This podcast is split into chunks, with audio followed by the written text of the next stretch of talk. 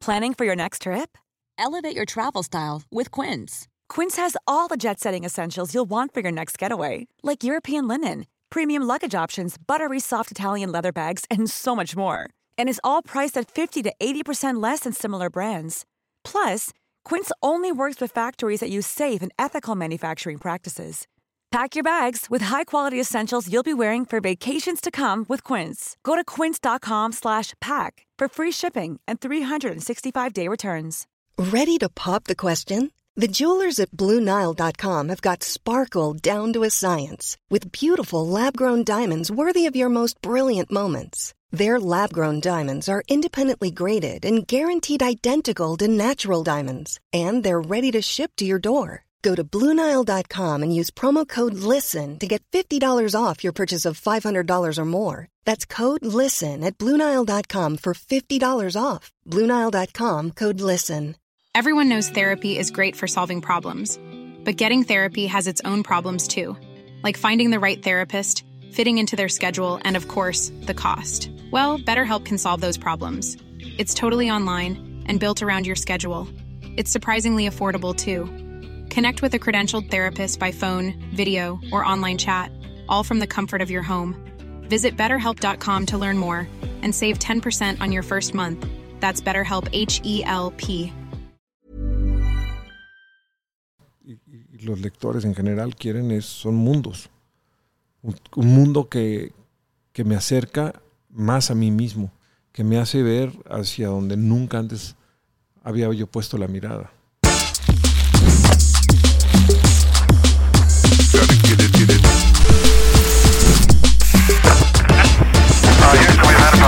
Bienvenidos a Hablando Pajas. En este episodio tenemos a un escritor, director y productor que es muy especial, muy grande en la escena del cine en México. Guillermo Arrea, bienvenido aquí a Hablando Pajas. ¿Cómo estás, Gracias Momo? por darnos esta oportunidad No, de tener este episodio contigo y, y, pues la oportunidad que estás aquí en Guatemala. Sé que acabas de llegar, así que bienvenido. Ah, muchas gracias. Sí tengo dos horas que creo, dos, dos horas y media que Te acabo de agarramos casi que del avión. Y véngase a trabajar, ándele. Venir a hablar pajas con nosotros. Para que no suene mal, hablar pajas aquí, sé que ustedes en México usan otra. No, eso es en España. pa- Eso es en España. Bueno, he tenido un par de episodios con unos mexicanos y se han quedado como. No, porque ¿Cómo son- así que pajas? No, eso, eso, eso, eso- eso es en España.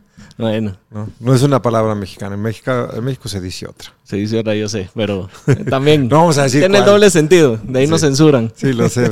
sí, porque en España tú dices eso y, Y no. olvídate. Sí, pues, bienvenido y gracias por esta oportunidad nuevamente. Sé que el escribir es algo que te apasiona y que ha estado en ti toda la vida. Lo has, eh, lo has hecho desde niño, si no estoy mal. Después de tantos años, dedicarte a estar escribiendo toda tu vida, cuando ves un lápiz, un bolígrafo, ¿qué significa para ti? ¿Qué pensás cuando lo ves? Cuando veo un lápiz y un bolígrafo me alejo con lo más Ya que puedo. no querés más. No, no te voy a decir por qué, porque no entiendo mi letra. Luego yo dedico libros y me dicen, ¿qué dice aquí? Y le dije, no sé, No la sé. verdad. No entiendo mi letra. Entonces, me encanta escribir, pero en máquina escribir o en computadora. En bolígrafo, no puedo no. porque no entiendo mi letra. Pero si veo un... Simbólicamente tiene un significado muy importante. Sí, claro. Mira, te voy a decir una cosa. Soy adicto a escribir. Creo que nada me, me- me puede gustar más que crear. Eh, dirigir y, y escribir son las cosas que más me gusta hacer en el mundo. Me hubiera gustado ser deportista profesional. El ejemplo de mi vecino Luis Fernando Tena Sí. y Alfredo Tena, que llegaron a los máximos niveles eh, como jugadores profesionales de fútbol, pues nos animaba a muchos a ser deportistas Deportistas. profesionales, pero, pero bueno, no, no lo logré, pero sí he logrado dos cosas que quise siempre de chico, que era dirigir cine y escribir novelas. Y soy tan adicto a escribir novelas que escribo en los taxis. Donde puedas, vas Donde escribiendo. puedo, donde pueda. En las terminales de autobuses, en los aviones, en las cafeterías. en- Como este es un, un- como viajo mucho, pues a veces me voy, me voy a, a comer yo solo con mi computadora y estoy escribiendo y no, no. Antes tenía que hacer ritos muy especiales para escribir, ahora me aíslo, no sé cómo le hago para concentrarme, pero me aíslo. Te y- van saliendo. me va saliendo. Este, de hecho, Extrañas, mi nuevo libro, lo terminé la primera versión en un viaje a Berlín y a Austria. Me acuerdo, estaba yo en los taxis enfebrecido. Y luego tenía Austria y Berlín, que son ciudades maravillosas, y yo adentro de mi cuarto escribiendo porque se acercaba el final de, de Tenías Extrañas. esa necesidad de ya... Tengo una, tengo una compulsión por escribir, tengo una adicción, soy adicto a escribir. ¿Y siempre estás escribiendo alguna novela o vas escribiendo tus pensamientos, anécdotas no. que te pasan en el día? No, no, no, no. No, no, así como de, de escribir cosas como diario, de eso no. Novelas o, o- o en este momento no, pero películas en, en su momento. Los últimos o- 12 años de mi vida me he dedicado a, a escribir novelas. He dirigido y he producido eh, cine, he dirigido cine, pero no largometraje. He dirigido Cortometraje. no cortometraje. Algunos son segmentos de películas grandes. Por ejemplo, Río Te Amo. Hice un segmento de Río Te Amo. Produje una película sobre religión. No soy religioso, pero estaba haciendo una serie de películas sobre los temas que no se hablan en la mesa. Religión, política, sexo. Empezamos con religión. Dirigí un episodio de, de- de religión. Eh, y eh, produje esa película también. Acabo de producir la película de mis hijos con una obra que escribí hace 30 años. Y estoy produciendo una película en Brasil también, en este momento. ¿Te gusta más escribir o producir? No, no, a mí me gusta todo. Escribir, me, escribir me, me- me- me gusta muchísimo porque realmente lo que vivo es de escribir. Pero también me gusta producir. Es muy divertido producir.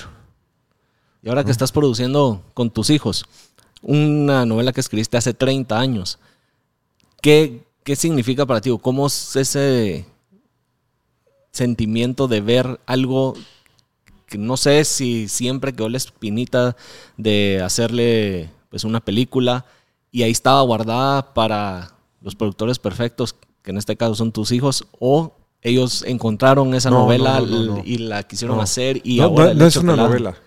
Es, es- está- está- lo escribí, es, que no me gusta usar la palabra guion, Ok. porque la palabra guion es muy peyorativa, significa una pequeña guía. me parece que yo no, me paso tres años escribiendo para que digan que es una pequeña guía. Entonces la escribí especialmente para cine. Es la primera parte original de la trilogía de Amores Perros y 21 gramos. Ok. Es el- lo, lo primero que escribí para cine. Tenía yo 35 años. Y recuperé los derechos. Y en cuanto recuperé los derechos, les dije, ¿quieren dirigirla ustedes? Y la están dirigiendo Mariana y Bueno, terminaron de dirigirla ahorita. Acaban de terminar el, el corte final. Y ahora van al Va por proceso de- producción. y vienen muy buenas noticias. ¿Cómo fue trabajar con tus hijos? Sí, Fue, fue divertido y complejo. Porque soy el productor de la película con, con- con mis socios de KIS, la enorme y extraordinaria productora argentina. Eh, entonces, eh, no es fácil, la verdad, ser el productor y el papá. Y el escritor. Entonces, entonces son tres, tres, tres cosas difíciles, pero me llevo muy bien con mis hijos. Somos aparte de padre, de hijo e hija, eh, somos muy amigos, entonces nos pasamos muy Hay bien. buena sinergia, hubo buena Sí, dinámica. Y claro, y sabes que son muy articulados. Cuando yo les digo, yo creo que esto deben de cambiarlo así y así, articulan muy bien la defensa de por qué no deben de cambiarse las cosas. Y terminan convenciéndome porque la verdad tienen un razonamiento impecable. Articulan de verdad de forma muy brillante y estoy muy orgulloso de ellos por, porque yo no articulo tan bien como ellos. La, yo soy un poco más apache. ¿no? ¿Y te imaginaste trabajar con ellos en algún momento? Sí. Fíjate, cuando estaban más chicos yo no quería que se dedicaran al cine, pues es, es difícil vivir del cine, ¿no? Y luego, por la trayectoria que yo tenía, dije, no, puede ser que sea un obstáculo para ellos, tengan que ir a, a- a- a contracorriente, que digan, sí, seguramente el papá, ya sabes. Pero no, la verdad, este, con el tiempo decidieron hacer cine, los dos. Uno quería dedicarse a negocios, la otra se quería, era, tendía más hacia el diseño y poco a poco terminaron como directores de cine y estoy muy contento que, que así Que sea. están en la misma industria. Que están en la misma industria y que yo puedo trabajar con ellos. ¿no? Y esta, ya que no le decimos guion, esta novela, que están produciendo, la escribiste hace 30 años. ¿Hubo alguna modificación de su versión original para Sí. pasarla Sí. a cine? No, no, la escribí especialmente para, para, cine. pero, o sea, No era una novela, era un guion de un cine. guion de cine. No, hubo, sí se modificó, se modificaron algunas cosas, sí.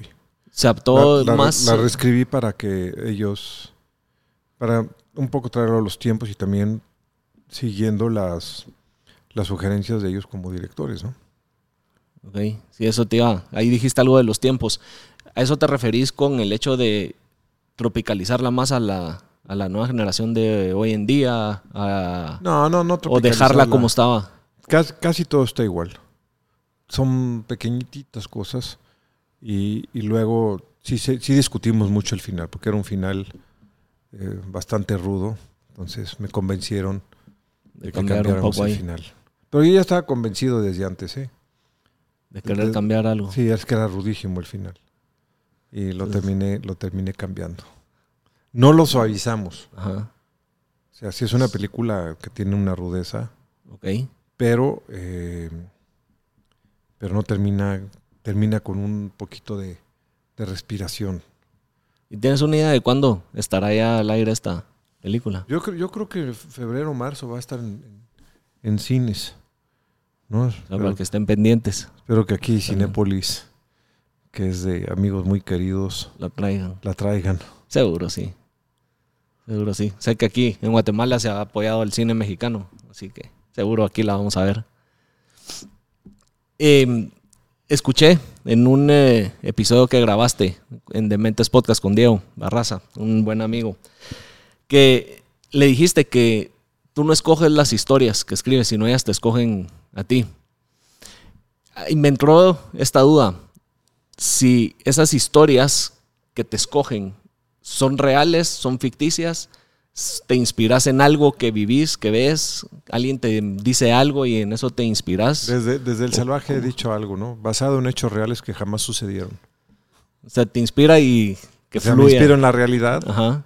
y luego, pues obviamente la imaginación va, va entrando porque no estoy, no estoy haciendo crónica, ni estoy haciendo autoficción, como le llaman ahora. Estoy haciendo ficción, ficción, pero basada en la realidad. Casi toda mi obra viene de la, de la realidad. Muchos escritores de- devienen su trabajo de, de otros libros o de películas. o- ¿no? Por ejemplo, Borges era, era un escritor de biblioteca. Casi todas sus historias los sacaba de lo que había leído en, En otros libros. de su vasta cultura. Yo procuro sacarlo de la vida misma. ¿Te inspiras en eh, anécdotas que te han pasado a ti o de, alguien más? De las dos que me han pasado a mí o que he sido testigo cercano de lo que ha sucedido. Y ahí Fíjate, si, si por ejemplo Luis Fernando Tena, que creció conmigo en el barrio donde crecimos, la unidad modelo, lee El Salvaje, o le retorno 101, va a entender perfectamente a qué estoy hablando, pero perfectamente. si uno le pone atención a eso, vas a entender bien. Sí, porque él creció ahí. Y son es- esas dos novelas, Salvar el Fuego y El Salvaje, y mi libro Retorno 101 y Amores Perros, vienen de ese barrio. Entonces, alguien como Luis Fernando Tena, que creció, este, que crecimos juntos, que somos del mismo año, pues va a entender perfectamente de qué, de qué se de qué estás hablando. Y estas historias que, que decís que te escogen a ti, hay un sentimiento cuando la ves, la vida estás viviendo, que, es- que decís, esta es para escribirle o Mira, con el tiempo. Este es un poco como el amor. Tú ves a muchas amor a mujeres. primera vista. ve- Ves mujeres y de repente algo pasa con una que dices, yo quiero con esa. Y no entiendes por qué quieres con esa, pero quieres ahí con está esa. clavado uno. Y está, a lo mejor no es ni la más guapa, pero quieres con esa. Y no entiendes por qué quieres con esa. Y, y tú sabes, va a ser una relación con ella, van a ser cuatro o cinco años de relación con, con esa mujer. Es igual, va a ser una relación de cuatro o cinco años con esa historia. Y una vez se te viene el gancho por cierta situación y le quieres escribir, ¿cómo empieza todo el proceso creativo de Guillermo para Mira, ir desde que te enganchó la idea o la situación hasta tener... eh, tienen que pasar muchos años. Ahorita, por ejemplo, la novela que estoy escribiendo, la tengo en mi cabeza desde hace 15, 20 años. Eh, la pensé primero para cine y no, por alguna razón no, no he terminado de verla, cómo escribirla para cine. Entonces estoy empezando a escribir la novela. Pero la novela me exigió, me está exigiendo una forma muy compleja y me está, me está costando trabajo entender cuál es esa forma. Es como si la historia te dijera, yo quiero esta forma. Quiero que me presentes de esta manera. Porque la mejor forma en que me vas a contar es así. Entonces tengo yo que ir entendiendo cómo es, cómo es la estructura que esa novela me está, me está llamando. Y desde que empiezas a escribir a, que sale la versión final, que es la, que se publica, empiezas con una versión corta, así como la, en grueso, y poco a poco la vas desmenuzando o vas... Al contrario, escribo un gran volumen y la voy acortando. Es al revés. Al contrario, es al revés. Saco la historia, saco la historia, lo que viene, lo que viene, lo que viene. Porque yo no sé de qué se va a tratar la historia. Yo tengo una idea muy básica de qué se va a tratar. Y poco a poco la voy, la voy este, desarrollando conforme lo que me pasa en el día, lo que me llega en el día. Y conforme eso le vas metiendo.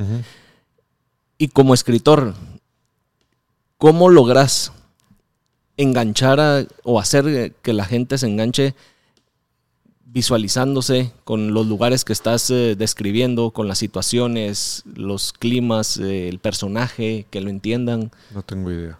Solo lo haces naturalmente y, la gente lo va tomando a su manera. No, no, no, no, no, no. Yo no sé qué, le gusta a un lector o una lectora. No tengo idea. Yo lo que tengo que hacer es escribir una historia, escribirla lo mejor posible. Yo no sé si le va a gustar, si me van a odiar, si les va a repugnar, no tengo idea. Yo lo único que tengo es esta es la historia que, puedo contar y esas son las herramientas con las que la voy a contar. Si estoy pensando en si le va a gustar al lector o no le va a gustar al lector o cómo lo engancho, voy a perder. Voy a perder y lo peor que le puede pasar a un escritor es perderse. ¿Y has eh, identificado ciertas eh, maneras de escribir que hacen que el lector no se enganche, pero logre entender más lo que estás tratando de plasmar en tus eh, versos. A veces funciona el in media res. ¿Qué significa en media res? Significa en la mitad de la acción. Entonces lo he hecho con algunas historias que empiezan a la mitad de la acción. Amores Perros, por ejemplo, empieza en la mitad de un choque. Eh, el salvaje, el personaje principal en mi novela dice, eh, esa fue la última vez que vi junto a mi familia porque tres años después todos estarían muertos. Entonces la gente dice, como que todos están, ya, sé que se van a morir todos.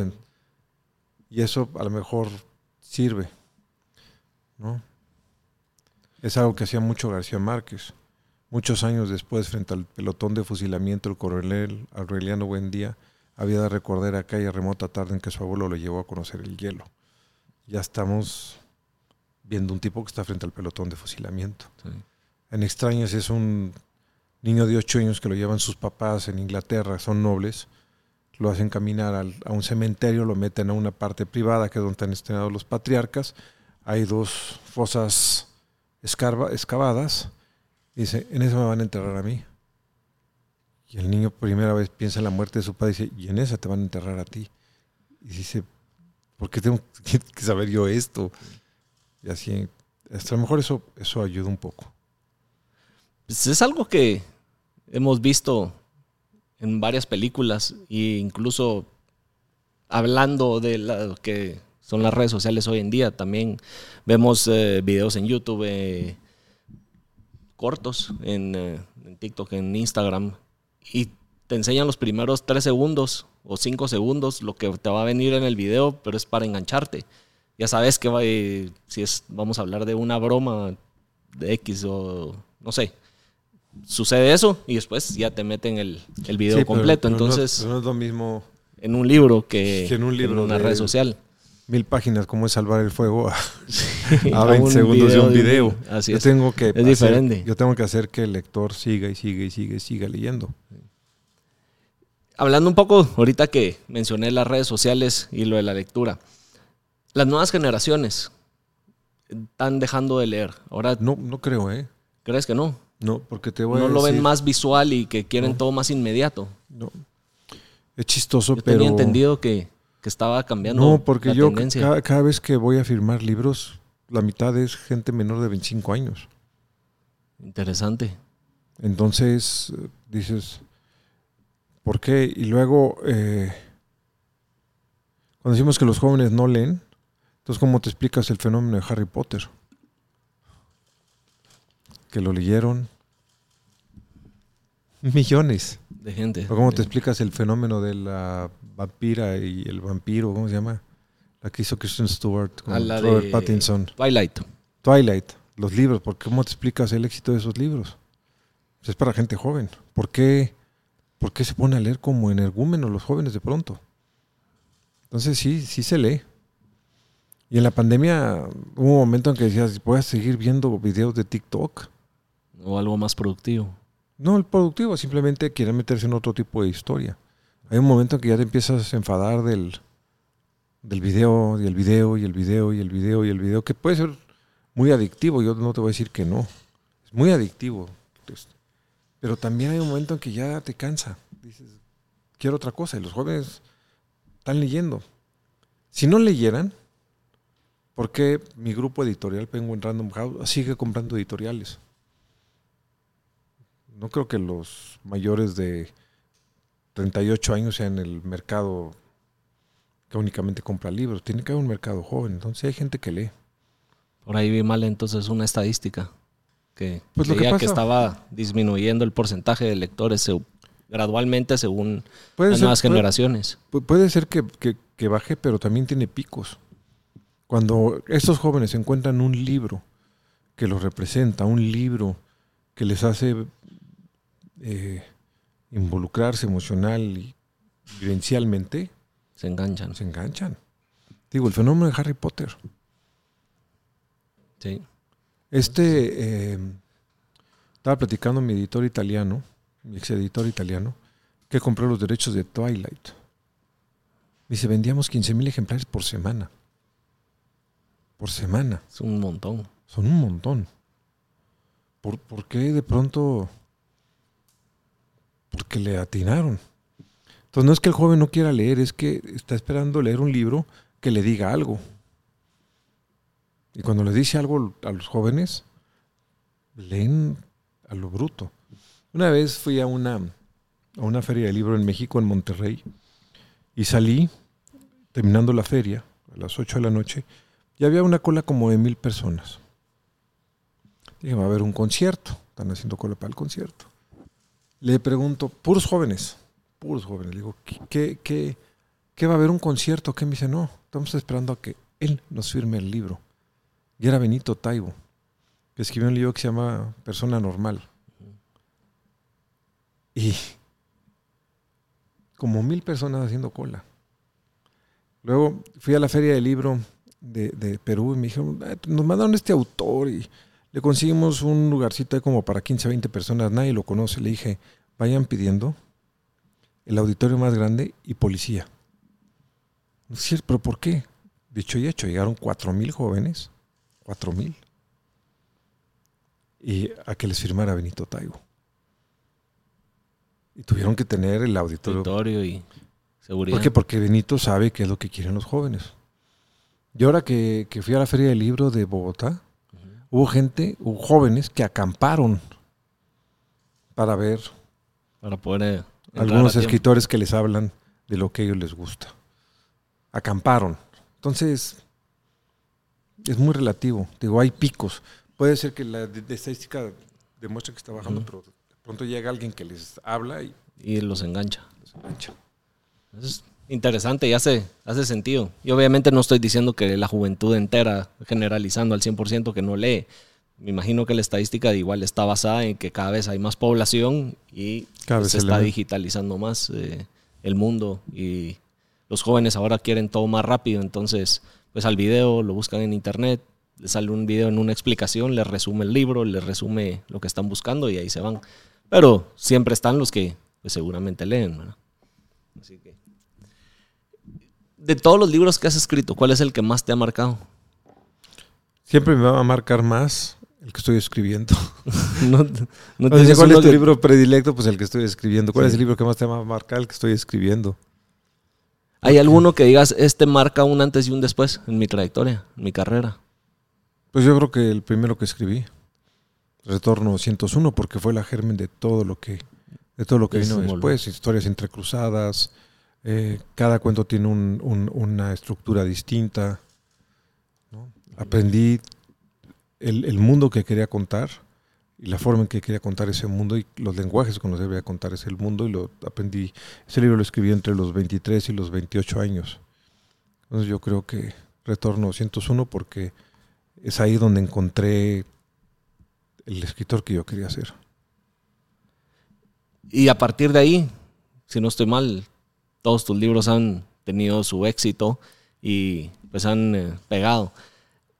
¿Cómo explicas que hay escritores que pasan años y años y años publicando libros y tal vez no tienen el éxito, entre comillas, porque es subjetivo el éxito de otros libros y tal vez en el décimo le pegan? Otros que tienen un libro y la pegan de entrada o otros que tienen unos que sí, otros que no. Es, es inexplicable. Es inexplicable qué qué- qué es lo que sucede con, con un autor. Eh, lo que te puedo decir es que mucha gente, entre ellos escritores, creen que escribir bien basta para ser leído. Cuando tú te acercas a un libro, lo que tú quieres descubrir es un mundo. Una, una- un cristal. Por ejemplo, si yo. Este, este es el escritor, y tú te asomas y, y ves distinto. Y si tiene agua, se ve distinto. Es una forma de ver distinta el mundo. Pero si tú escribes bien, pero sin mundo, entonces no hay ningún cristal. Y la gente dice, ah, pues está bien, pero no hay nada que a mí me, me conmueva, me impacte, me, me haga ver una dirección que jamás imaginé. Entonces por ahí va Pues yo, lo yo, que podemos eh, yo, cre- yo creo que sí. definir como- en cómo es que un libro jala más que otro. Yo creo que son mundos. Y lo, que los jóvenes y, los lectores en general quieren es, son mundos. Un, un mundo que, que me acerca más a mí mismo, que me hace ver hacia donde nunca antes había yo puesto la mirada. Y cuando escribís para mantener eh, a los lectores enganchados con tu historia, ¿tenés alguna una manera, una manera de ir desenvolviendo la historia que tiene sus picos de, de drama, de tensión, su punchline de ahí baja, vuelve a subir o lo vas subiendo gradualmente? por- como yo no escribo con mapa, no hago un plan, entonces lo que me va saliendo. Todos todos Mira, tus Álvaro tienen... Mutis, Álvaro Mutis decía que había una diferencia entre, entre los grandes escritores y los grandes narradores. Sin que los grandes narradores no significa que no haya, no sean grandes escritores. El gran escritor es cuando tú lees una página y dices, puta, ¿cómo escribe este cabrón? Escribe de maravilla, pero no das vuelta. El gran narrador es el que quiere saber qué pasa, qué pasa, qué pasa, qué pasa. Tú no puedes decidir, voy a ser un gran narrador, ni puedes decir, voy a ser un gran escritor. Tú eres el escritor que puedes ser, punto. No el que quiere ser. Yo, si yo quisiera ser, me gustaría ser como García Márquez, que vendo 100 millones de libros y me gano el premio Nobel, por supuesto. Pero, ¿cómo se hace eso? No hay una fórmula. No hay una fórmula. Tú, porque dicen, ah, es que escribe con fórmula. ¿Tú crees que no me gustaría tener 2.500 millones de libras esterlinas como J.K. Rowling? Que regaló mil millones de libras esterlinas a la caridad porque sentía que era demasiado dinero el que tenía. ¿Tú crees que tú me vas a dar los pasos de J.K. Rowling y voy a escribir igual y voy a enganchar? Eso es, eso es algo que se hace por instinto. ¿no? Eh, incluso escritores que han sido muy exitosos, luego ya no funciona la fórmula, no, no, no hay fórmulas. Realmente no, no, no, no, no- no- un- uno cree que hay un acto de voluntad al, momento de escribir, pues no hay un acto de voluntad. Yo no te puedo decir, voy, ahorita vengo, voy a escribir una, obra maestra. Ni siquiera te, voy a- te puedo decir, voy a escribir un bestseller o con esta película me voy a ganar canes. Esta Burrow's furniture is built for the way you live. From ensuring easy assembly and disassembly to honoring highly requested new colors for their award-winning seating, they always have their customers in mind. Their modular seating is made out of durable materials to last and grow with you. And with Burrow, you always get fast, free shipping. Get up to 60% off during Burrow's Memorial Day sale at burrow.com slash ACAST. That's burrow.com slash ACAST. burrow.com slash ACAST. Even when we're on a budget, we still deserve nice things. Quince is a place to scoop up stunning high-end goods for 50 to 80% less than similar brands. They have buttery soft cashmere sweaters starting at $50, luxurious Italian leather bags, and so much more. Plus, Quince only works with factories that use safe, ethical, and responsible manufacturing. Get the high-end goods you'll love without the high price tag with Quince. Go to quince.com slash style for free shipping and 365-day returns. Películas para ganarme el Oscar. No lo sabes. Claro que no. Tú, tú, tú, por ejemplo, tú sabes que con tu podcast, no, pues de esta manera voy a llegar a millones. No. Si supieras, No, ya han habido episodios que no creo que, o sea, espero que todos tengan el mismo alcance. Hay unos por el invitado que es, que por lo que es el tema, por el invitado que es, se sabe que unos jalan más que otros y a veces a los que uno a veces dice, este, sé que tal vez se va a quedar en vistas promedio, de la nada vuela, Pero- o al revés, pero- viceversa, ¿verdad? pero no hay, no, no hay, No hay una fórmula. No hay una fórmula. No hay, no hay nada Si tú escrito, dijeras, con, es- con- con esta forma de preguntar voy a hacer que la gente se enganche, y no. ¿no? Ni siquiera haciendo preguntas tabú. No, con esto se van a enganchar, dices, ¿no? Y de repente dices, yo creí que se iban a emocionar muchísimo. Y nada, Y nada. lo que esperaban era algo más. Entonces, uno, uno en, como creador, tú haces lo que puedes, no lo que quieres. Yo no puedo decir voy a hacer una novela que enganche y tenga a los lectores completamente vinculados a mi obra. Si- a mí me dices cómo le hago, no tengo idea. Pero de alguna manera ha funcionado lo, lo que has hecho.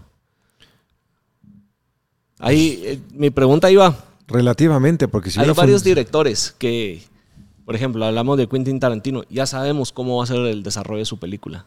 ¿Por qué? Porque así han sido la mayoría de sus películas. Todas tienen su manera de ser, sus altas, bajas, altas, bajas, y así es. Los escritores, han- me imagino Mira. que hay varios que también tienen su manera de ir escribiendo sus eh, Yo- libros. Quentin escribió en mi casa, tuvo varios días en mi casa, estaba escribiendo Django. Y si yo creyera que él está haciendo, no tenía un plan ni un mapa, tenía a manuscritas un montón de hojas y agarraba una hoja y me decía, a ver, ¿esto dónde va pegado? Como que fuera rompecabezas. hacía- la él- sí, él mismo se hacía bolas. No creo que él tenga un sistema, es un mundo. Yo sí creo que Django es completamente diferente a, a Glorious Bastards. Glorious Bastards es completamente diferente a Pulp Fiction. No puede- o sea, sí hay un mundo. Lo que pasa es que hay un mundo. Hay un mundo narrativo de- de- de Quentin. Pero yo no creo que Quentin sepa exactamente qué está haciendo. ¿no? Si, si él supiera, le pegaría, se ganaría la palma de oro una y otra y otra y otra y otra vez, pero no ha sucedido así. Se la ganó con, con Pulp Fiction, pero. Y, y no todas las películas están. No todo lo que hace se, se nomina o, gana un premio o, o se lee. Es, es duro. Este. Hemingway se dio cuenta que por más estrella literaria que fuera, no, los libros no le salían como él quería. Al otro lado del río y entre los árboles es un libro malísimo si lo comparas en- con el conjunto de los otros. Lo que escribió Faulkner, Faulkner, o sea, no estoy hablando de cualquiera. Lo que escribe Faulkner a los cincuenta y tantos años es menor a lo que escribía a los 30. Si él supiera la fórmula, lo escribiría. Y tú no vas a decir que Memorias de mis putas tristes es mejor que Cien años de soledad. Si ya sabía García Márquez cuál era el método para vender libros y ganarse el Nobel, ¿por qué no siguió? ¿Por qué no se con puede? su fórmula. No se puede, punto, no se puede. Entre los escritores se dice que, se dice que tienes un galón de tinta. Y que más te vale saber en qué lo vas a gastar.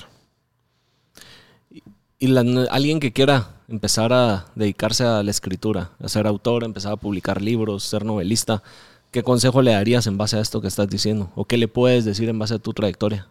Mira, que, escriba y que termine lo que escribe. Porque mucha gente se, se limita porque siente que no está, no está haciendo Dostoyevsky o no está haciendo eh, Virginia Woolf o no, no está haciendo estos escritores o escritoras que admiran y se decepcionan y lo dejan a la mitad. No tienen que terminarlo. Te digo, lo más importante es Vas a ser el escritor que puedes, no el que quieres. Punto. Si entiendes eso, la vas a hacer definitivamente en la vida. Si no lo entiendes, Y para poder eh, empezar a publicar libros, empezar a que editoriales te volteen a ver, ¿cómo es eh, ese proceso hoy en día? ¿O qué le dijeras a alguien que quiere, pues mira, tengo este- escrito esta novela, ¿qué hago ahora? pues hay muchos, hay muchos caminos. El más, el más recomendable es meterle estos premios que hay sobre novela o poesía o cuento. Y a partir de ahí, como casi siempre los jurados son escritores o editores, te van conociendo y si no ganas, por lo menos te conocen. Lo que me sucedió a mí, yo metí mi novela Escuadrón Guillotina, el premio de novela, no se, no ganó, pero lo leyó Laura Esquivel, que era la autora de Como va para chocolate, ya le gustó y me recomendó con su editorial y sin conocerme. O sea, le debo, realmente le debo a Laura eh, la generosidad de que la primera editorial que me, que me publicó fue por ella. Y así es como yo llegué. Yo nunca lo llevé a, a las editoriales, ni, ni traté de hacer grupo literario, ni esas cosas que hacen muchos. Yo creo que el mejor camino es meterle a, a- a- a premios y a ver. Y a ver, ver qué qué vaya pasa. jalando. Y esperar que, que tu obra tenga sus propias piernas, porque luego creen que esto es una cosa de, de influencias. Yo llegué a esto sin influencias. Que me dicen, bueno, para ti es fácil.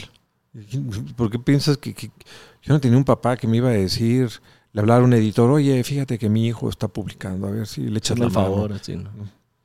Nadie, ¿eh? nadie, nadie, nadie me dijo, te voy a apoyar con mi editorial. Nadie. Nadie. Nada más me dijeron, está muy bien lo que escribes. Hasta ahí no le voy a hablar a la editorial, etcétera, etcétera. Hasta que llegó Laura Esquivel, Laura Esquivel me recomendó y ahí sí cambió la cosa. Y se desató todo lo que conocemos hoy en día. Pero no fue por una influencia, fue sí, no, porque o sea, yo no la conocía. fue algo que se te dio y por Ujú. tú buscarlo. Tu último libro. Estás promoviéndolo aquí en Guatemala. Estamos en Filwa, en la Feria del Libro. Extrañas. ¿Cómo logras trasladarte a 1780 y usar ese lenguaje? Mira, para empezar es, es un acto de imaginación. Al comienzo de la, de, la, de la novela dice, basada en hechos reales, históricos y reales, los cuales jamás sucedieron. Y es, es cuestión de imaginar.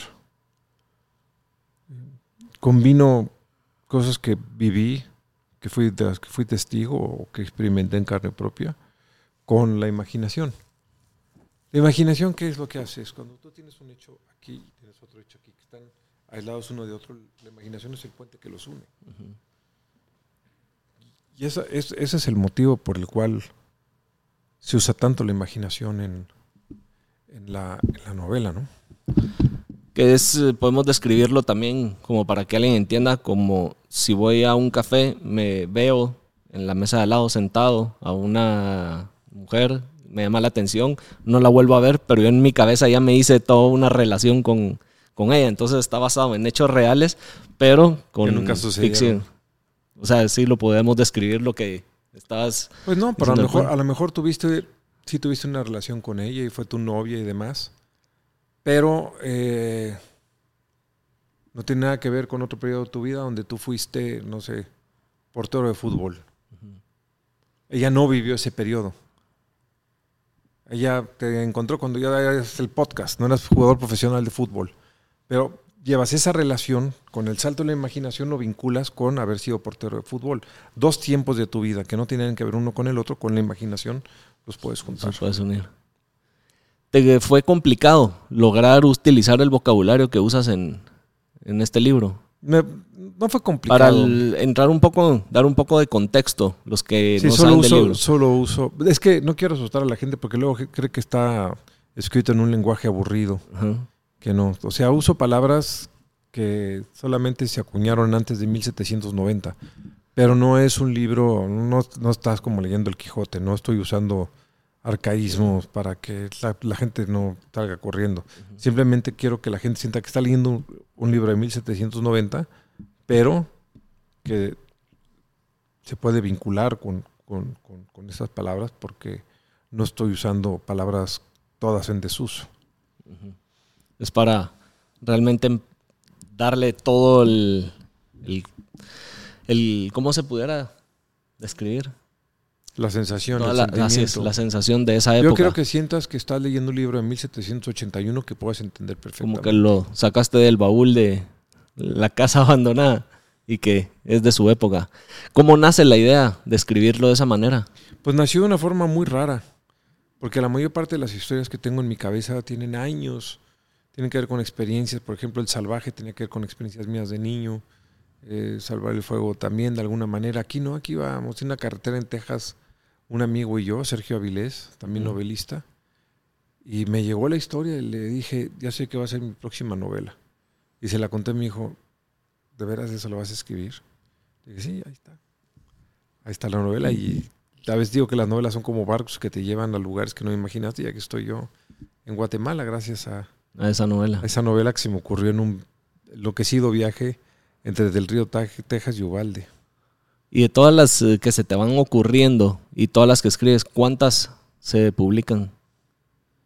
Mira, solamente he dejado una novela sin publicar porque el tema era muy duro. Y mi mujer... ¿Se le- puede saber de qué era? ¿O prefieres dejarlo ahí No, que no, quede? porque no sé si la vaya... Ahora ya va a parecer una novela costumbrista. Pero una novela que tenía que ver de manera muy, muy ruda con, con, con ciertos actos de tortura en, criminales, pero lo escribí hace 26, 99, cuando son 24 años.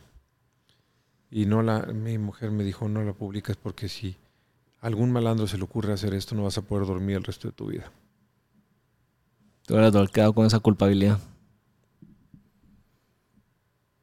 ¿Está engavetada o la destruiste? No, ahí está, esta la tengo guardadita. Y no tienes eh, No sé, a lo mejor esa espina de que salga o de que se filtre de alguna a lo manera. mejor, a lo mejor sale. No lo sé. Adaptada, tal vez. El No, tiempo lo dirá. El tiempo lo dirá. Amores Perros fue una novela fallida, 21 gramos fue una novela fallida, entonces las historias son resilientes y si no salen de una forma, salen de otra. Amores Perros y 21 gramos las escribiste hechas para cine. ¿O Las escribí hechas para cine, pero fueron novelas frustradas. O sea, las empecé como novelas y no jalaba como novelas y no jalaba, no jalaba, hasta que se me ocurrió hacer las películas. Y esas de a- primera a la primera se fueron para producción de cine. Sí, sí, sí. Amores Y Perros cuando 21 tienen gramos, el éxito que tienen, ¿qué, ¿cómo lo viviste? ¿Qué sentiste? Ah, no, pues es una alegría enorme. O sea, saber que tu película, tu primera película que se filma, se ve en 150 países. O más, y fuimos a Cannes. Luego con 21 gramos, pues trabajé por primera vez en Hollywood. Con gente que he admirado toda mi vida, como, como Benicio, como Sean Penn. Luego hice los tres Mes- de Melquiades Estrada con Tommy Lee. Sabes que de pronto llame un actor como Tommy Lee Jones, te habla el celular y te dice, vente a cenar a mi casa, te quiero conocer. Y dices, "Órale". Ya. No, no te imaginas esas cosas. ¿Puede ser eso lo que más te ha sorprendido de, de ser escritor? No, a lo no, que te ha llevado No, esta no, no, industria. Todo, todo, todo me sorprende. Le digo, las novelas me sorprenden de una manera que muy distinta como me sorprende el cine. Eh, en el cine la, eh, la relación con el espectador es distinta a la relación que tú tienes en una novela con el lector. Y aquí estoy en la feria del libro y he podido conocer escritores que he admirado de toda la vida. ¿no? Me ha llevado a, a- a reunirme con escritores de otros idiomas. He convivido, he estado en, en los mismos eventos que premios Nobel. ¿no? Y eso pues también es emocionante. Autores que siempre has admirado, de pronto estás Ahí la al misma- lado. en la misma mesa que ellos, ¿no? Eso es muy emocionante. Debe ser un sentimiento increíble. ¿Te imaginaste llegar a lo que estás hoy en día de niño o cuando empezaste a escribir? Pues mira, no es que me lo haya imaginado, fue una meta que tenía. Yo siempre he dicho es que no hay que tener sueños, porque si tienes sueños eres un poco bobo de ay, es un soñador. Hay que tener metas y cumplir las metas y, y bueno, esto ha excedido mis metas, la verdad. Siempre me quise ganar Cannes, me quise ganar un Oscar, me quise ganar el Nobel, ganarme un premio como el Alfaguara, pues ya gané Cannes y el Alfaguara y muy cerquita del Oscar. El Oscar. Y cuando llegan, empiezan a llegar esos premios, empiezas como a ponerle esos cheques a esas metas. Te empiezan a nacer otras metas, metas empiezas a ver otros, eh, Siempre- otras siempre- metas que quieres cumplir. en otras metas. La- las metas es siempre arriesgar. ¿Cómo puedo arriesgar en la literatura? ¿Cómo puedo hacer? ¿Cómo em- puedo empujar los límites de la literatura? Siempre es cómo puedo empujarlo. A lo mejor a la gente no le gusta, y la crítica piensa que es una tontería, lo que sea, pero por lo menos pre- prefiero decir se arriesgó y no pudo, a pudo pero no se arriesgó. o el quedarse con la gana.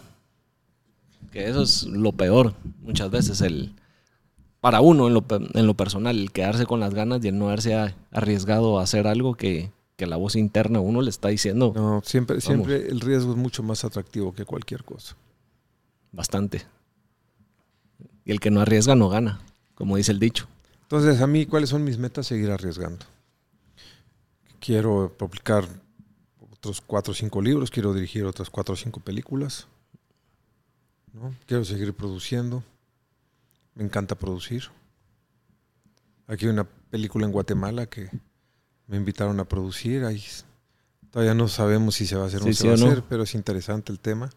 No puedo hablar de eso porque la persona que me trajo no esta vez, pero es un tema muy interesante que he estado tratando de... Director de Guatemala, No, de fuera, no es director, es productora, es productor. una productora. Ok. No, no puedo decir nombres ni nada, No, aquí lo dejamos. es una productora. Está bien, está bien. Fuera de, de lo que es todo este mundo de la escritura y la producción, sé que estábamos hablando antes de, de empezar a grabar que te gusta también el, el fútbol. Y si no estoy mal, la cacería. La cacería es quizás lo que más me, me mueve en esta vida. Por ahí, eh, si no escuché mal o leí mal, no me acuerdo, pero en algún lado vi que tratas de que tus personajes en tus eh, novelas sean cazadores. No, no trato, los, es que es, los, eh, es lo que soy. Fundamentalmente soy un cazador. Y no lo digo de manera metafórica, lo digo real. Soy un cazador, cazo. O sea, si te gusta, si te apasiona, lo haces. Estás, Lo hago muy. De hecho, me voy. En cuatro días me voy a cazar. Me voy de cacería. Caso solamente con arco y flecha, no caso con, con arma de fuego. y cuando dices que el- tus personajes en tus novelas son Porque siempre cazadores, están persiguiendo. ok, Siempre están acechando. Siempre se, se comportan como cazadores. Buscan huellas. Eh, el cazador siempre llega a un lugar y lee de una forma distinta los lugares. ¿No? Ve, ve y estudia y. Yo, la mayor parte de la gente va a la naturaleza, por ejemplo, a contemplarla. El cazador llega y dice dónde come un animal, qué animal hay aquí, por dónde pasa, dónde duerme, cuál será. Empiezas a buscar las huellas, empiezas a ver si está mordida el pasto, si está tallado, si están tallados los troncos de los árboles. Hay una serie de señales que estás buscando y eso es lo que hacen mis personajes. No necesariamente en la naturaleza, pero están, buscando. Eh, en el salvaje, por ejemplo, Juan Guillermo se la pasa tratando de cazar a Humberto. En- en Extrañas, William Burton está tratando de cazar al Dr. Black. En 21 gramos, Sean Penn está tratando de cazar a la mujer eh, del, del hombre cuyo corazón tiene trasplantado. En Amores Perros, el, el chivo se la pasa persiguiendo a unos hermanos. Entonces, siempre en mis novelas y en, y en- y en- y en las películas que escribo o que dirijo, siempre hay alguien que está acechando, siempre acechando. En Burning Plain, Jennifer Lawrence es la, te la pasa acechando a su madre. De alguna manera, ya que decís que son cazadores todos, eh, o sea, los personajes en tus novelas, es tu alter ego, que lo estás transmitiendo, No, tras, No, eh, no. o sea, pon- plasmando en una no, novela. no, no, no. No tengo alter egos en ninguna de mis novelas. En ninguna. Como decía Flaubert, Madame Bovary soy yo. Pues yo soy todos mis personajes, pero no son alter ego, no. Es un poco ridículo. ¿Y cómo le das alter la ego. diferentes personalidades a cada uno? No tengo idea. Te digo que escribo un poco improvisado. Mi generación creció con la, no sé si conozcas la versión de Jimi Hendrix del himno de los Estados Unidos. ¿Sí? Pues es- así es como de repente se le ocurrió a Hendrix cambiar las notas ahí en ese momento del himno de los Estados Unidos. Pues igual a mí se me ocurre las cosas en, en el momento. No, no, no, no, no, no creas que tengo una claridad absoluta de lo que estoy haciendo, de los procesos, ni cómo llego yo a, desarrollar mis personajes. Sé que hay escritores que hacen planes, sé que hay escritores que se la pasan trabajando durante años eh, líneas de cómo se van a comportar sus personajes y qué los decide, etcétera, etcétera. Sé que hay escritores que buscan que haya alter egos. Bukowski todo el tiempo quiso ser él sus personajes. Eh, Pedro Juan Gutiérrez es siempre Pedro Juan Gutiérrez en sus libros. Aunque sea ficción, siempre con el nombre. Tiene, es un alter ego de Pedro Juan. Yo no tengo alter egos en, ¿Crees que obra. ves personas en la vida real que se comportan de cierta manera o tienen cierto estilo eh, así de apariencia? Se te queda tal vez grabado y en el inconsciente tengo- cuando lo te- estás... te- te- eh, tengo, sí. A veces le hago homenajes a mis amigos y les robo todo. Ok. El carácter, el físico, la forma de hablar, pero es un homenaje. En El Salvaje, por ejemplo, le quise hacer un homenaje a varios amigos, a Simón Bros, o Sergio Avilés, o Diego Pernía, o Adrián Zurita, y, y le puse sus personalidades. A David Barraza también le puse personalidad. Sí. De alguna manera vas incluyéndolos en, en tus novelas. Porque es un homenaje. Me ayudaron ellos, les daba yo los textos y los leían y les daba yo los textos y los leían, me daban notas dije lo mejor que puedo hacer es hacer los personajes, pero les robé no solamente el nombre, sino cómo se vestían y partes de su personalidad. Dice, bueno, Pero es un homenaje. es un homenaje que le quise hacer a esos amigos en particular. increíble. De alguna manera los, los haces parte de lo, que, de lo que haces. Cuando estás escribiendo una novela, llega un punto en el que dices, ok, hoy sí ya está 100% terminada o Nunca. Nunca. No, porque, digamos, en lo que es eh, la producción de video, que también lo sabes, lo conoces, si uno busca el video perfecto, la escena perfecta, eso, uno nunca va a lograr tener una producción perfecta. Nunca. En- a la hora de escribir Nunca. es lo mismo. Es lo mismo. ¿En qué momento dices, No, mira. entonces ahora sí ya está Alfonso lista para Reyes salir? tiene una sentencia que me parece que aplica para todos nosotros. Un libro nunca se termina, solo se publica. Ya lo publicas porque ya tienes que publicarlo. Y va para afuera. Pero si a mí me dieran chance ahorita, le volví a meter otras 400 correcciones extrañas. Y otras tantas al salvaje y otras tantas a salvar el fuego. Procuro ya no releerlos porque entonces empiezo a hacer berrinche y digo, no, voy a hacer otra edición y me voy a quedar esclavizado de por vida esos libros. Y entonces, ¿cómo haces para soltarlos? Pues mi editorial, publicas, mi- mi editorial le- pero- a, a mi editorial les mando lo que llevo y me dicen, lo vamos a publicar el 15 de febrero en prensa y hasta ahí, Ahí quedó. con extrañas, les empujé un par de días más, le dije, por favor, déjenme corregirle un poquito más. Y le metí como unos 320 cambios de último minuto. Montones de cambios. Un montón. Mi editora me dijo, Guillermo, estamos en prensa. Ya está, ya está formateado el libro. Por favor, déjame corregir. ¿No? Hasta que me dicen, ya no, ya no pueden entrar cambios, ya no. Le digo, por favor, te lo ruego. No, ya no. O sea, si no me dicen eso, yo me sigo de frente. ¿Y cómo haces para soltarlo y no seguir enganchado? Pues ya que sé que se va a publicar, ya. Ahí digo, ya, hasta aquí llegué. Porque si no, me va a pasar lo mismo Pero que... es, es una relación de años. Es como, Sí. o sea, como cuando uno termina con su pareja. El, el- no es de la noche a la mañana que mañana me despierto y ya lo olvidé. Pues es ¿Cómo- más bien como, es más, es bien, es más bien como un hijo.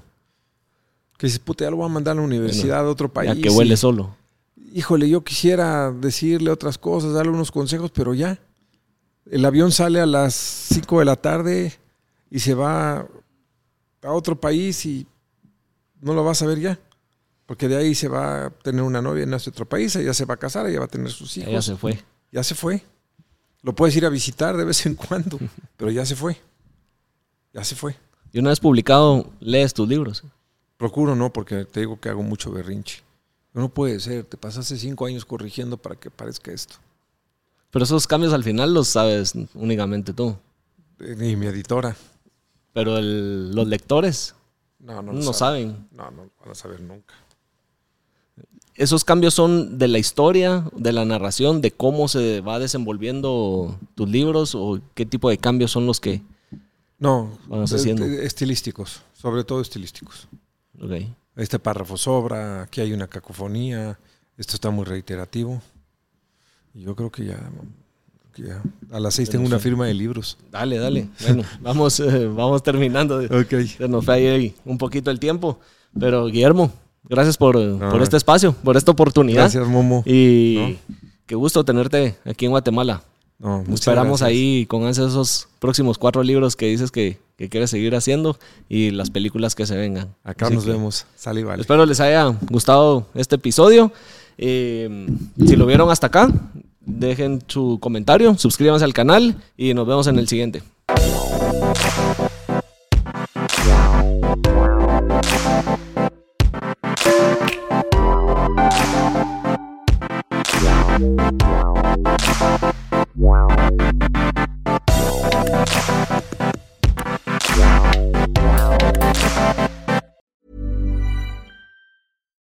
Deserves the best, and there's no better place to shop for Mother's Day than Whole Foods Market. They're your destination for unbeatable savings, from premium gifts to show-stopping flowers and irresistible desserts. Start by saving 33% with Prime on all body care and candles. Then get a 15-stem bunch of tulips for just $9.99 each with Prime. Round out Mom's menu with festive rosé, irresistible berry chantilly cake, and more special treats. Come celebrate Mother's Day at Whole Foods Market. Planning for your next trip? Elevate your travel style with Quince. Quince has all the jet setting essentials you'll want for your next getaway, like European linen, premium luggage options, buttery soft Italian leather bags, and so much more. And it's all priced at 50 to 80% less than similar brands. Plus, Quince only works with factories that use safe and ethical manufacturing practices. Pack your bags with high-quality essentials you'll be wearing for vacations to come with Quince. Go to quince.com slash trip for free shipping and 365-day returns.